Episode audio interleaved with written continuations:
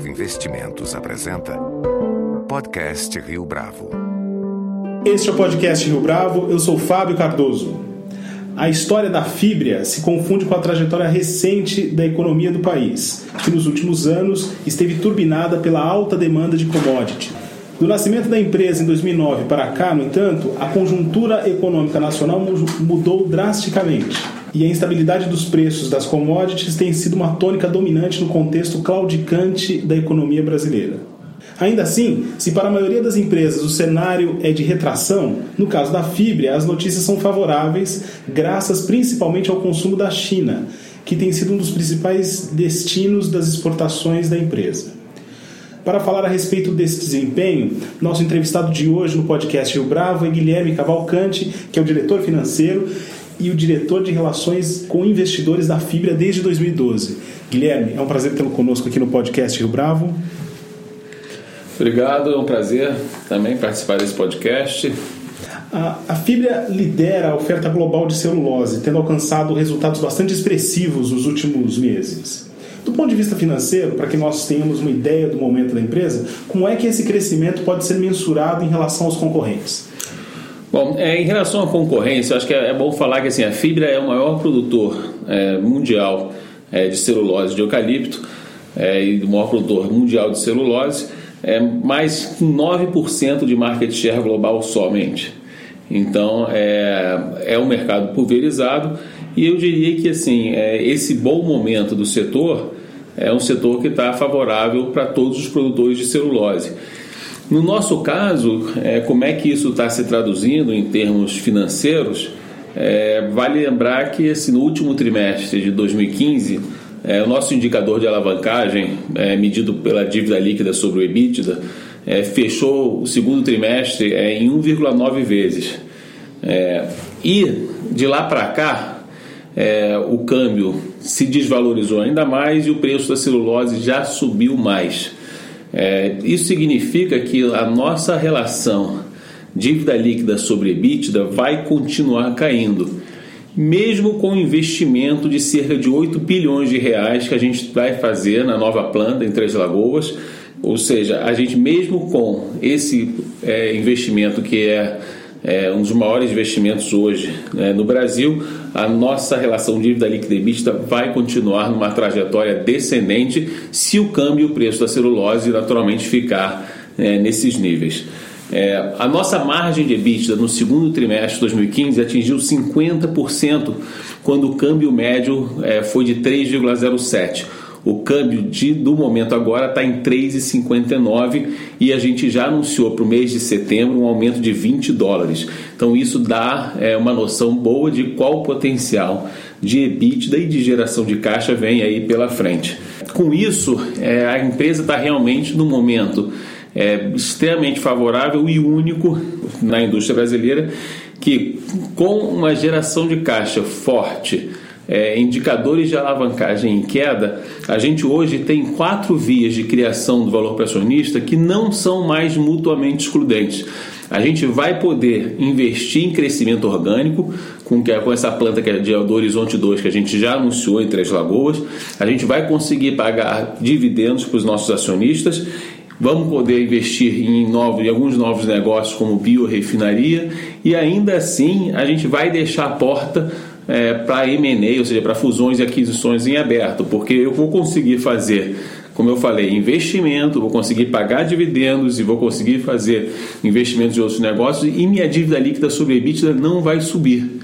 Então, assim, eu mantenho essa porta é, para uma possível aquisição é, em aberto, porque eu vou ter robustez financeira é, para o movimento se um dia isso vier, tiver uma oportunidade.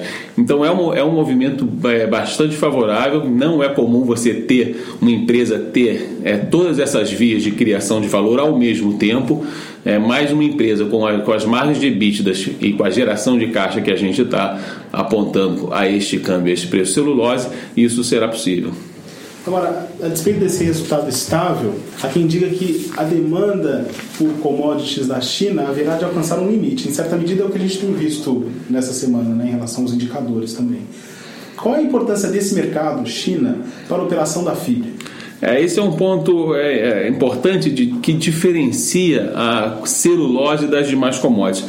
De fato, a China responde hoje por 65% do crescimento do mercado de celulose, mas em termos absolutos, por exemplo, a China ela só corresponde por 23% da demanda global de celulose. Comparado, por exemplo, com o minério de ferro, o minério de ferro, a China responde por 75% do que a gente chama de seaborne trade de iron ore. Ou seja, então você vê que, é, e, e, se você olha outros, outras commodities como cobre, níquel, é, ouro, etc., você vai ver que petróleo, você vê que a China chega, petróleo um pouco menos, mas esse commodities metálicas, geralmente a China tem em torno de 50% da demanda mundial dessas commodities. Na celulose, esse percentual não chega a 25%. É, então, ou seja, em termos de volume, a celulose não tem é, uma dependência tão forte da China é, como outras, outras commodities. E um exemplo disso é que a Europa, apesar de toda a crise que ela passou, nunca deixou de ser o nosso melhor cliente. A gente vende hoje para a Europa cerca de 43% das nossas vendas, é, cerca de 26% para a América do Norte e para a Ásia como um todo 25%, sendo que para a China a gente vende um pouco menos de 20%. Ou seja, a gente vê que a gente não tem essa mesma dependência da China como commodities metálicas. Eu acho que isso é a primeira grande diferença da celulose em relação às outras commodities. Outra diferença é que na China, o PIB da China tem desacelerado por uma queda no investimento fixo porque a China tem é, capacidade ociosa na construção civil, tem capacidade ociosa em sua infraestrutura pelos diversos investimentos que foram feitos ao longo dos últimos 10 anos. Por outro lado, o consumo privado tem subido. Então, o consumo privado na China subindo, isso beneficia a, a, a, a commodities de consumo, que é o nosso caso. E a penetração de tixo, que a gente chama que é que é, o que? É, é papel higiênico, lenço de papel, guardanapo, que é o, o, nosso principal foco das nossas vendas, ou seja, celulose para esse tipo de produto tem uma penetração muito baixa ainda na China. A China consome somente 4 quilos é, de tixo é, por habitante por ano. Para ter uma comparação, a América Latina consome 6 quilos por ano, a Europa consome 14 quilos por ano, o Japão consome 16 quilos por ano e os Estados Unidos consomem 24 quilos de tixo por ano por pessoa. Então você vê que tem muito espaço ainda para crescimento é, da demanda por tixo na China. E por fim, para terminar, a China tem muita celulose que é fabricada do que a gente chama de, de, de celulose que vem de, é, de, não de madeira, mas de bambu, de bagaço. É, e são fábricas muito antigas e muito poluentes. Então, outro, outro fator que vai continuar contribuindo para que a demanda da China para a celulose continue em, em crescimento é, a, é, é, o fechamento dessas capacidades que são muito poluentes e que o governo tem feito um estímulo para que elas sejam fechadas. Então, com isso, você tem é, boas perspectivas. Só para se ter uma ideia, nos seis primeiros meses desse ano, a demanda na China já cresceu 20%. E mais assim, mas você acha que nas outras regiões do mundo não estão crescendo? A Europa cresceu 4% e a América do Norte cresceu 12% na demanda de celulose somente nos seis primeiros meses desse ano. A crise econômica de 2008 afetou de modo avassalador a antiga Aracruz. Nesse sentido, como foi esse processo de reabilitação da empresa? Pode contar para a gente a respeito disso? É, esse, o processo é um processo que é uma receita muito comum nessas situações, né? Então, acho que a primeira, a primeira medida que a empresa toma é, momento são venda de ativos. Né? Então, a empresa vendeu Guaíba para a CMPC, que era uma, uma, uma, planta de celulose no Rio Grande do Sul, vendeu é, as empresas de papel que ela que tinha, também tinha, tinha é, fabrica, fabrica, é, plantas de, é, de papel, vendeu florestas e vendemos terras. Né? Todo esse dinheiro arrecadado usado para pagar a dívida. A gente também fez uma capitalização, ou seja, é, eu entrei na companhia em fevereiro de 2012, em abril de 2012, é, fevereiro de 2012, desculpa, em abril de 2012, dois meses depois, a gente saiu para um follow-on, né, ou seja, um, um, um, aumento de capital via emissão de ações. É, que foi um sucesso e a gente é, também é, ajudou a capitalizar a companhia, de novo, usando esses recursos para pagar a dívida. A gente também renegociou os covenants. O que, que, são isso? São os limites de endividamento que os bancos permitem que a empresa é, tome é, de dívida. Né? Esses limites eram de 3,5, mas medidos no balanço em reais. A gente renegociou esses limites para 4 vezes e meia, mas olhando os limites é, medidos em dólares, ou seja, quando você tinha dívida em e, dívida sobre EBITDA em reais, sempre que o câmbio de final de período era muito diferente do, da média dos últimos 12 meses, esse, esse indicador de dívida líquida sobre EBITDA tendia a subir muito rapidamente é, por uma questão simplesmente contábil. Quando a gente muda esse indicador usando tanto a dívida em dólar quanto o EBITDA em dólar, você não tem mais esse efeito nefasto da diferença de câmbio de ponta com câmbio de média. Então isso dá uma estabilidade e uma segurança melhor para a companhia de que ela não vai ter seus limites é, estourados simplesmente por uma questão contábil. É, e aí você conseguiu, ou seja, quando você começa a fazer tudo isso ao mesmo tempo, você melhora muito a condição de crédito da companhia, e aí a gente começou a trocar dívidas caras por dívidas baratas, ou seja, a gente tinha dívidas que pagavam cupom de 9,75% ao ano em dólar, 7,75%, 7,5%, 6,75%. Então a gente veio pagando, né, sempre da dívida mais cara né, para mais barata, é, até que a gente chegou no momento em que todas as nossas dívidas né, ficaram eficientes, ou seja, o que a gente chama é, Deep Inside Investment Grade Curve, é, ou seja, todas as dívidas é, bastante eficientes e dentro do que a gente chama de curva investment grade. E quando você tem também, obviamente, teve também a gente controlou custos e controlou capex, né, controlou investimentos e custos. E quando você faz isso, é, você cria um círculo virtuoso para a empresa. Ou seja, eu pagava a dívida cara, diminuía minha despesa financeira, com isso eu gerava mais caixa no momento seguinte. Com mais caixa eu podia pagar mais dívida minha dívida ficava mais barata, minha despesa financeira caía ainda mais, ou seja, você cria um círculo virtuoso é, que foi o que foi que a gente é, passou, ou seja, a empresa saiu de uma alavancagem de 7,5 vezes dívida líquida e EBITDA para uma alavancagem no segundo trimestre passado, ou seja, de 1,9 vezes. Ou seja, e obviamente também o câmbio e preço da celulose ajudaram, mas eu diria que foi principalmente todo esse esforço é, feito pela, pela empresa toda é, para que a gente revirasse esse jogo e chegasse na situação de solidez financeira que a gente se encontra hoje. E atualmente, como se dá a influência dessa parte financeira no modelo de negócio? É, a, é, o negócio de celulose é uma indústria de capital intensivo. Né? Toda indústria que é capital intensivo, que, né, que você investe é, em máquinas, equipamentos, em plantas, é, é sempre importante você ter acesso a mercado de capitais de longo prazo a custos competitivos. Caso contrário, a equação financeira não vai funcionar. Daí a importância né, da área financeira é, de você ter, é, de novo, acesso ao mercado de capitais a custos competitivos para que é, os seus investimentos é, tenham é, o retorno e o payback necessário para remunerar bem o nosso acionista. Como as características do setor florestal brasileiro, é, que tem anunciado investimentos para os próximos anos, são importantes para o destacamento da fibra no âmbito internacional? É, bom, o, a fibra, né, o Brasil ele tem uma vantagem é, competitiva é, que, que é basicamente incidência de luz solar e água. Tá? Isso faz com que as árvores de eucalipto no Brasil cresçam é, em 5 anos e meio, 6 anos, já estejam em idade de porte. Isso dá uma competitividade ímpar para a indústria nacional no setor de celulose. Basicamente porque 43% do custo da celulose é madeira. Então, como a madeira, como a produtividade florestal no Brasil é muito grande, isso dá uma competitividade para que o Brasil seja de fato líder em celulose de eucalipto. Acho que o único país do mundo que tem condições climáticas que poderiam para competir com o Brasil nesse sentido é a Indonésia, só que a Indonésia ainda está mais atrasada, porque a Indonésia passou por muito tempo é, fabricando celulose com floresta nativa. Já ao contrário da fibra, desde os anos 60 e 70 que a gente vem investindo em melhoramento de clones para chegar nessa produtividade que a gente está hoje. Ou seja, eu diria que a Indonésia está pelo menos uns 10 anos atrasada em relação ao Brasil no desenvolvimento clonal.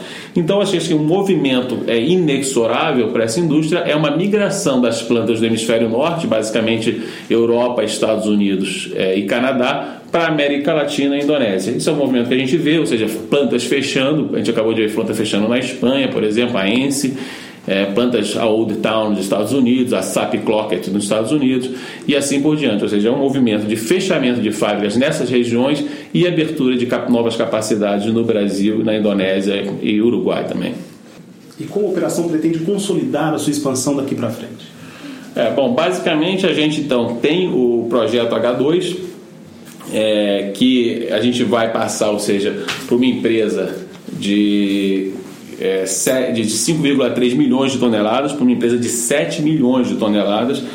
E a gente também acabou de fechar um acordo comercial com a Clabin, que a gente vai é, comercializar é, a celulose produzida pelo projeto Puma da Clabin. Ou seja, com isso, a fibra vai passar a comercializar 8 milhões de toneladas, ou seja, mais do que o dobro do segundo colocado. Ou seja, é, basicamente a gente vai virar o que a gente chama de undisputable leader é, nesse setor, ou seja, um líder absoluto, e com o menor, continuando sendo o menor cash cost do mundo e ampliando a diferença é, do nosso cash cost para é, o segundo colocado em termos de cash cost, ou seja, e daqui para frente, é, eu diria que os melhores projetos continuarão sendo da Fibra. Ou seja, se hoje o melhor projeto do mundo é o projeto de Três Lagoas, né, o Horizonte 2, é, eu diria que o segundo melhor projeto do mundo é o de Veracel 2. É, e, como eu falei, a fibra vai estar com um balanço muito forte é, para continuar fazendo essas expansões. É, como você citou, por exemplo, o problema dos derivativos na pergunta é, anterior, eu diria que o problema de derivativos que ocorreu com a Aracruz abriu uma porta para que outros players entrassem temporariamente, ou seja, num, num, num, num espaço de tempo. Ou seja, não tivesse acontecido o problema de derivativos, é, nosso projeto Horizonte 2 teria sido feito antes do Eldorado, por exemplo. A gente não teria vendido Guaíba para a CMPC, é, ou seja, é, eu diria que abriu-se uma porta para novos entrantes, mas que agora a empresa está com balanço suficiente, forte, está com cash cost mais competitivo e está com maior produção do mundo, ou seja, é, na celulose de eucalipto, ou seja, para continuar sendo líder e continuar sendo é, da onde provavelmente vai vir é, o crescimento desse setor. Como é que os investidores têm percebido esse momento da fibra em específico e da fabricação de celulose de um modo geral? É, eu acho que assim, o primeiro sinal né, do reconhecimento né, disso aí foi o investment grade que a gente ganhou da S&P, da Standard Poor's, mas principalmente pelo nosso spread de crédito, ou seja, a taxa de juros que a gente paga é, nas nossas dívidas. Né? Hoje a gente está entre os três melhores créditos do Brasil, se você olhar por esse indicador. As, em, alguns, esse, em alguns momentos a gente é o melhor spread de crédito do Brasil no setor privado. Né? A gente só, às vezes só perdendo em alguns dias para o spread do soberano do governo brasileiro, mais que a gente está com uma diferença é, de em torno de só de 20 basis points é, para o título soberano, ou seja, é uma posição de crédito muito boa. É, a gente então, ou seja, o nosso yield do nosso bond está pagando uma taxa de juros de em torno de 5,2% para uma treasury de de 2,2% de 10 anos, ou seja, um spread de crédito de 3%. Só para se ter uma ideia, há 3 anos atrás, esse mesmo spread de crédito estava em 12%. Então, em 3 anos, o nosso spread de crédito são de 12% para 3%. Ou seja, quem tinha investido é, seu capital num título de renda fixa da Fibra, mais que dobrou seu capital. E pro, no mercado acionário também, se você olhar no último ano, ou seja, em 12 meses, nossa ação é, praticamente dobrou de preço. Então, acho que é essa maneira que eu acho que teve o reconhecimento é, do, é, do mercado é, para todo esse esforço, para toda essa situação benéfica que a gente está vivendo. Uma última pergunta, Guilherme. É, de que modo a alta do dólar tem ajudado a estimular esse momento favorável que a empresa vive? É mais é, produtiva, mais interessante para vocês? É, para a gente que é exportador, quanto maior o dólar, melhor. Né? Por quê? Porque 100% da nossa receita é, é em dólares. A gente, a gente exporta 95% é, da nossa produção é, e mesmo o percentual que a gente destina ao mercado interno também é cotado em dólar. É, e por outro lado, 85% dos nossos custos são em reais e 80% do nosso CAPEX, é, nossos investimentos, são em dólares, ou, ou, desculpa, são em reais também. Então, 85% dos custos em reais, 80% dos CAPEX em reais e 100% da receita em dólar. Isso significa que quando o câmbio se desvaloriza, a minha margem aumenta e minha, meu, meu fluxo de caixa, minha geração de caixa aumenta muito também. Então, é, para se ter uma ideia, mais ou menos, é, para cada 5% é, de desvalorização é, cambial, é, meu fluxo de caixa livre aumenta em torno de 500 milhões de reais. É, então, ou seja, para a gente, que é um, que é um exportador, é, e dado que a nossa alavancagem está baixa, a nossa dívida em dólar proporcionalmente, as nossas receitas diminuiu bastante, ou seja, quanto maior o dólar, realmente é, melhor, maior vai ser minha geração de caixa. Guilherme Cavalcante, muito obrigado pela sua participação no podcast Rio Bravo. Muito obrigado. Com edição e produção visual de Leonardo Testa, este foi mais um podcast Rio Bravo. Você pode comentar essa entrevista no SoundCloud, no iTunes ou no Facebook da Rio Bravo.